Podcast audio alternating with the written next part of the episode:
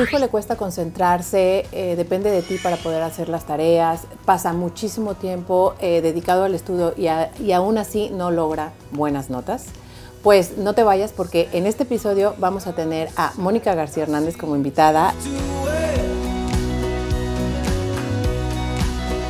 Ella es coach educativo y educadora del programa Educar con Sentido y facilitadora en disciplina positiva.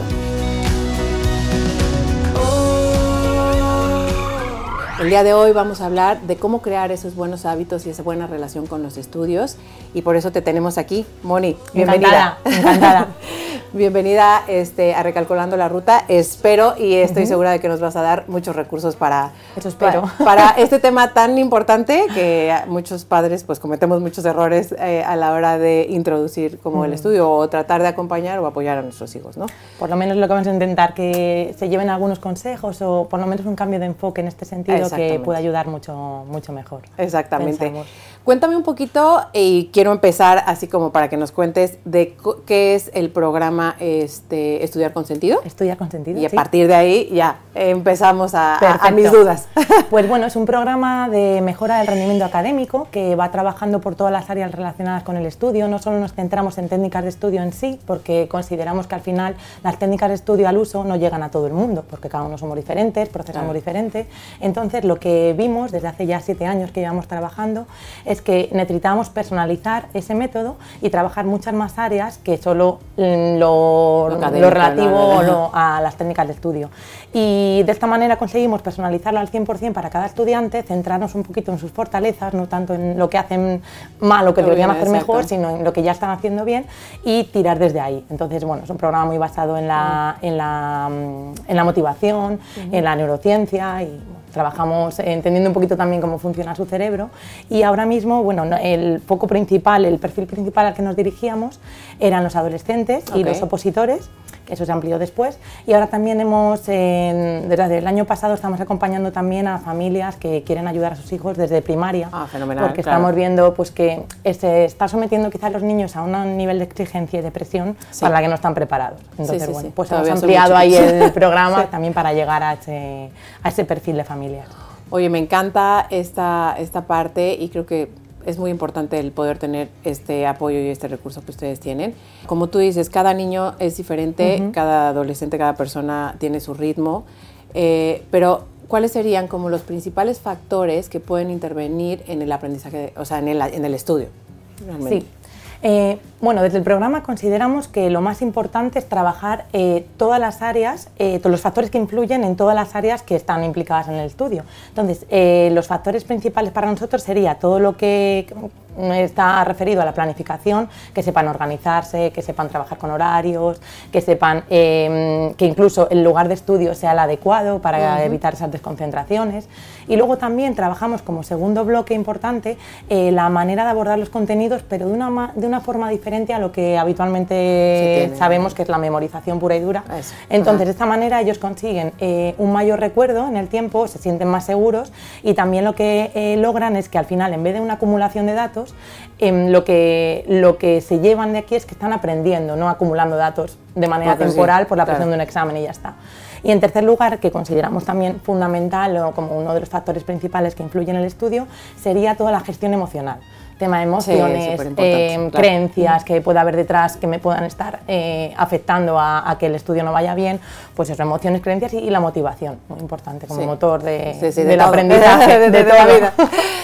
Eh, dime una cosa, porque claro, hablemos de, desarrollo normal, ¿no? este, ¿Todos tienen la misma capacidad de aprender? En principio, a ver, el, cociente intelectual está ahí y esto influye, pero no va a ser tampoco eh, el factor determinante y muchas veces eh, no es igual de fácil aprender para todos los niños. Bueno, porque al final todos tienen fortalezas, pero no todos tienen que ser brillantes académicamente. Ahí tenemos el modelo de inteligencias múltiples de Howard Gardner, en el que nos cuenta pues, que no todo el mundo eh, tiene potencial a la inteligencia más mm, académica, llamémoslo así. Lo que tenemos que hacer es, al final, descubrir esas fortalezas, centrarnos en ellas y potenciarlas y eh, dejarlo otro un poco más, eh, iremos trabajando sobre ello, pero no pedirles que lleguen a algo para lo que a lo mejor no están ellos preparados. Y luego también aquí influye Aparte de, esto, eh, desde la PNL, la programación neurolingüística, eh, eh, existe lo que llamamos estilos de aprendizaje BAC, que es, al final todos tenemos tres sistemas representacionales o tres canales por los que nos llega la información de, fuera. Y en función de cada uno, bueno, cada uno tiene más, más desarrollado o es más predominante en él ese canal, los visuales, los auditivos y los kinestésicos.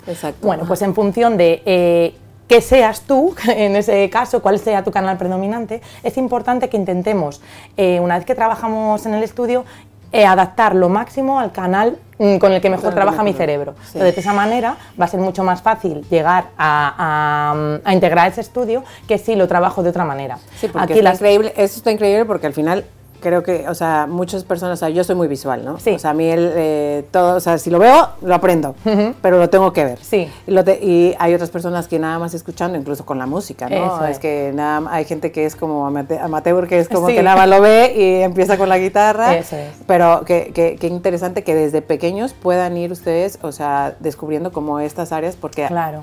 Va a marcar como todo el desarrollo, bueno, el aprendizaje en su vida. Les va a facilitar el que lo aprendan, eh, va a hacer que todo sea más fácil. Evidentemente si tú a un visual le das las cosas, eh, los visuales al final son los que mayor ventaja tienen en el ámbito académico porque eh, son más propensos a desarrollar habilidades intelectuales, las tienen, porque al final a un kinestésico son los que perciben, o sea, los que perciben mejor sensaciones, los que se quedan mejor con eso, es más difícil que el sistema educativo les aporte experiencias para percibir las cosas a través de sensaciones.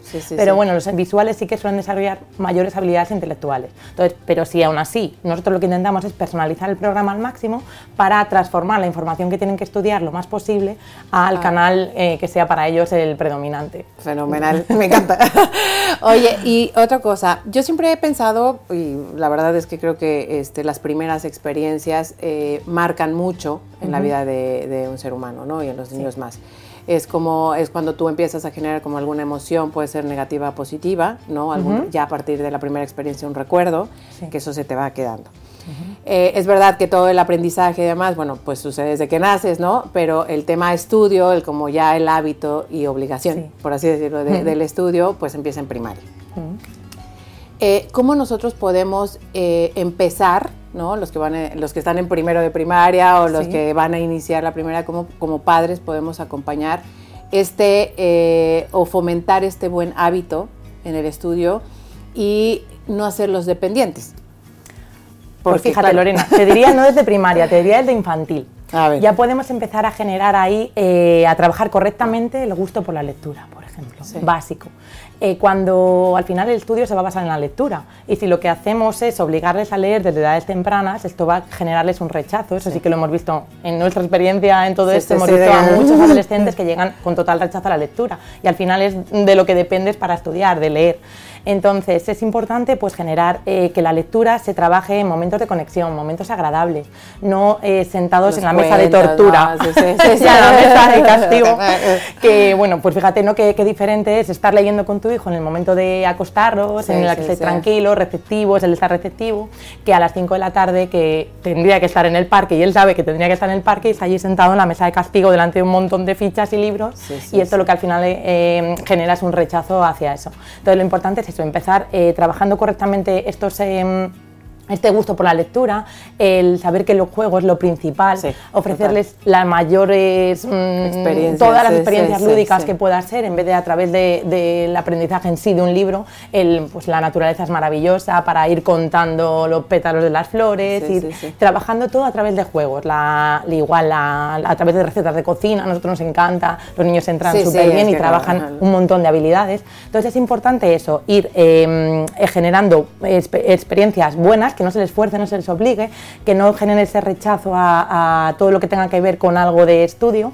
Y bueno, pues esto eh, más que nada sería en infantil. También es importante aquí entender eh, la etapa en la que están. Ahí nos basamos un poco en las etapas de Piaget y es importante conocerlas, eh, aunque sea a nivel mínimo, para pues eso, ofrecerles experiencias que estén adecuadas a su etapa y no pedirles cosas para las que no están preparados.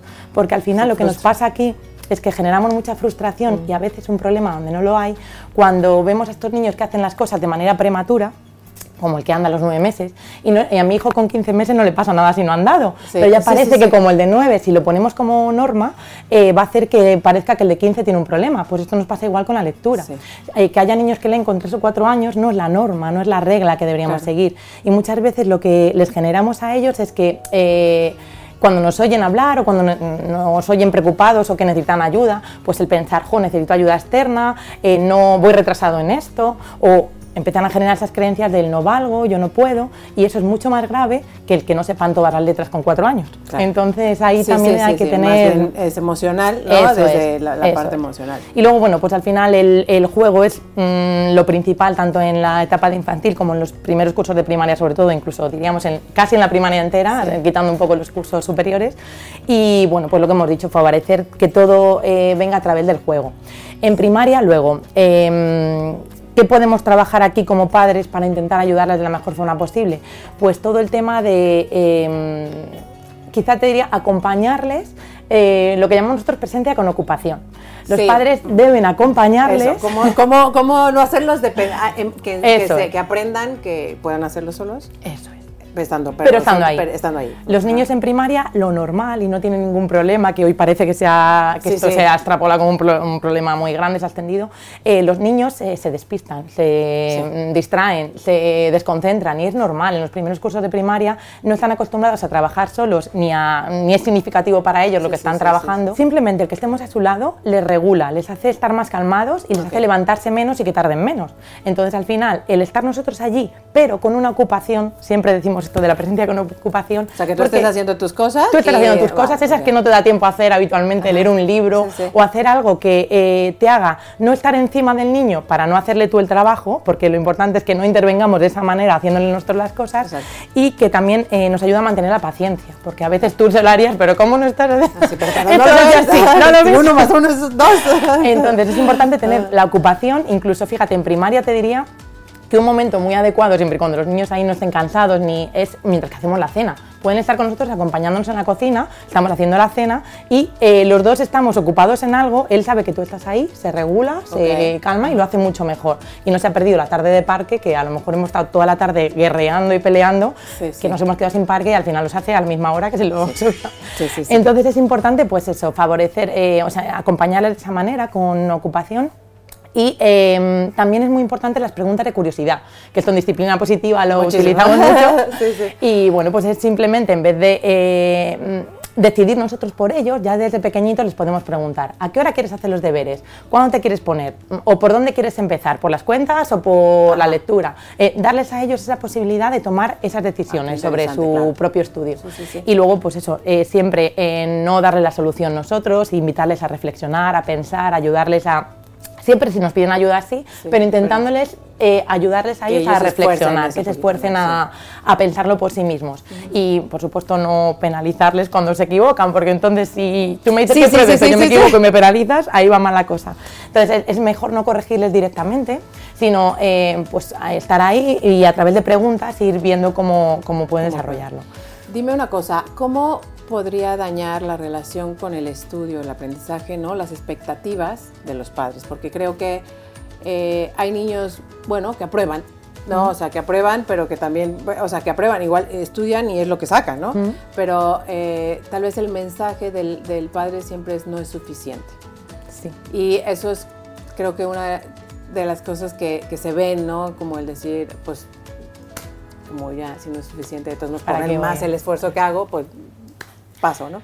Aquí es que influye eh, mucho, tanto por arriba como por abajo. Cuando nos pasamos de, presionar por arriba, cuando al revés, cuando no exigimos apenas. ¿no? Y lo, bueno es aquí cómo encuentro el equilibrio, dónde, dónde está el equilibrio.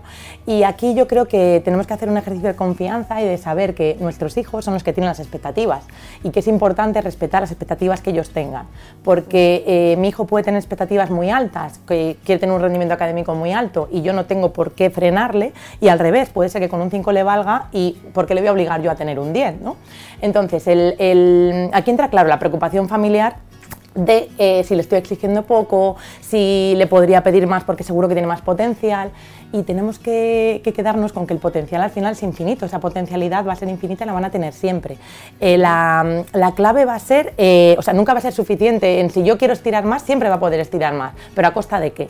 Entonces, la clave aquí va a ser encontrar ese punto en el que ellos están satisfechos.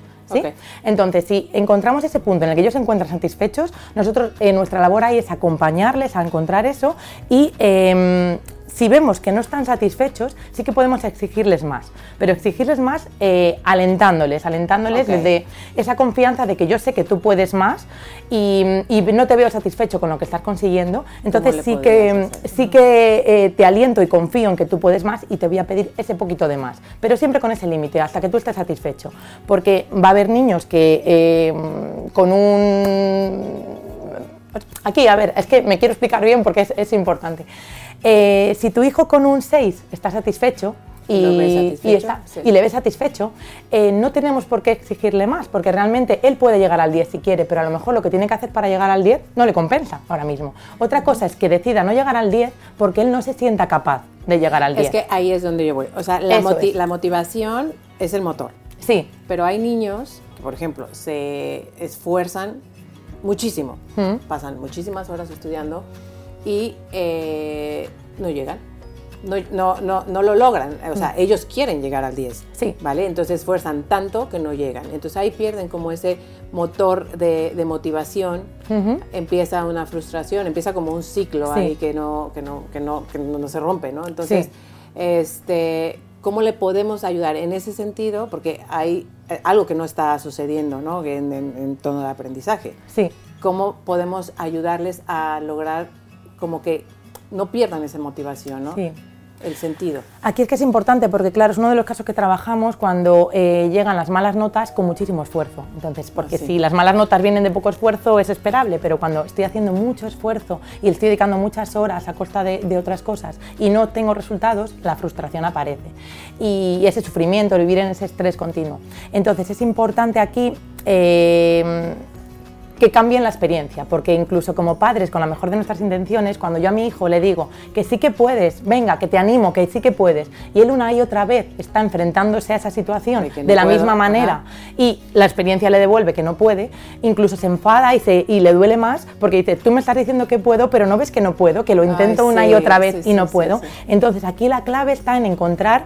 Eh, esa estrategia nueva, esa manera diferente de hacer las cosas, nosotros desde el programa trabajamos así. Eh, primero generamos la experiencia de que sí que puedes, haciéndolo de una manera diferente, y luego ya eh, aquí entra en juego la motivación por la vía de los hechos, no por lo que me dicen de, de fuera. La motivación viene porque por la vía de los hechos la experiencia me está demostrando que sí, que empiezo a tener resultados diferentes.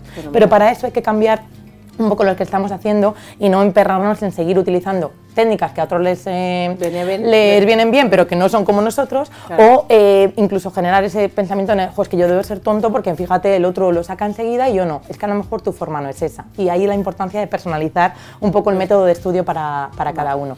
Háblame de, hay una cosa que sucede y que está sucediendo, que es eh, el estrés y la ansiedad, ¿no? Eh, en el estudio porque vemos muchos niños que sufren una ansiedad, eh, se les cae el pelo, les sale en la, piel y cuando, hay un cuando hay exámenes se ponen muy mal. ¿Cómo podemos detectar que nuestro hijo está pasando por un momento de ansiedad fuerte que debemos de tener un foco?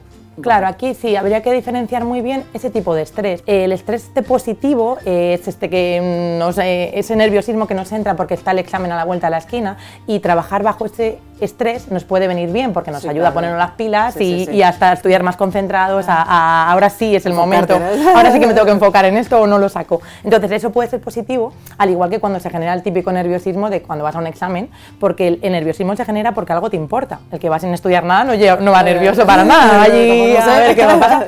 Entonces cuando has estudiado algo y algo te importa, pues vas un poco nervioso y eso te puede venir bien.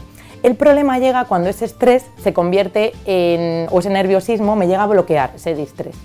Entonces me bloquea tanto en el momento del estudio como en el examen, lo cual al final me hace que no pueda tener buenos resultados. Em, Este, este, este, nerviosismo también viene a veces de la inseguridad que llevan, porque han estudiado con un método que no les aporta seguridad, van súper inseguros y el bloqueo además, eh, o sea, se queda bloqueada el recuerdo incluso, o sea, estos niños se quedan en blanco o con un problema serio de, ostras, esto me lo sabía, pero ahora no.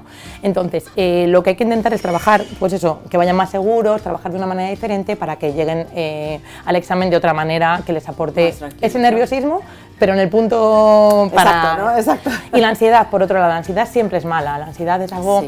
muy preocupante hoy en día.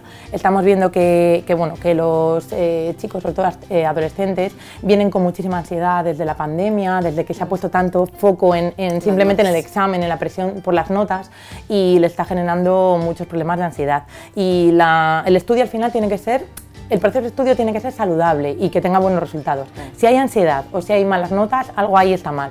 Y nuestro papel como padres ahí es un poco el de acompañantes, el vigilar que no esté pasando ninguno de los dos extremos y cuando nos encontramos a niños con ansiedad lo que hay que es eh, rebajar, eh, darles técnicas para rebajar esa ansiedad, pero sobre todo ir a la raíz del problema. ¿Por qué estás generando esa ansiedad? Por ejemplo, nos pasa mucho con Aquí voy a decir casi eh, la mayoría niñas, eh, hay también chicos, pero no suele ser lo, habitual, eh, estas niñas del 10 que hacen un esfuerzo infinito, dejando atrás además las relaciones sociales, dejando su vida, todo el resto de su vida tapada, solo por el estudio. El estudio para ellas está en primer lugar y esto lo que provoca es una ansiedad muy alta en niveles elevados que al final extrapolan al resto de su vida y esto normalmente acaban en, terapia. Esa niña que siempre vemos como la, buena del 10, eh, es muy importante que en la adolescencia lo importante son las relaciones sociales y el, tapar eso con el estudio, que empieza a afectarte a tu vida social, a tu vida personal, al final lo importante es una persona. Ahí, ¿no? Eso Entonces, es. seguridad hacia Entonces hay que darles, hay que hacerles entender que un 8 no es malo y que eh, hay otras eh, formas de trabajar para obtener ese resultado bueno que ellas quieren, pero rebajando, rebajando ansiedad.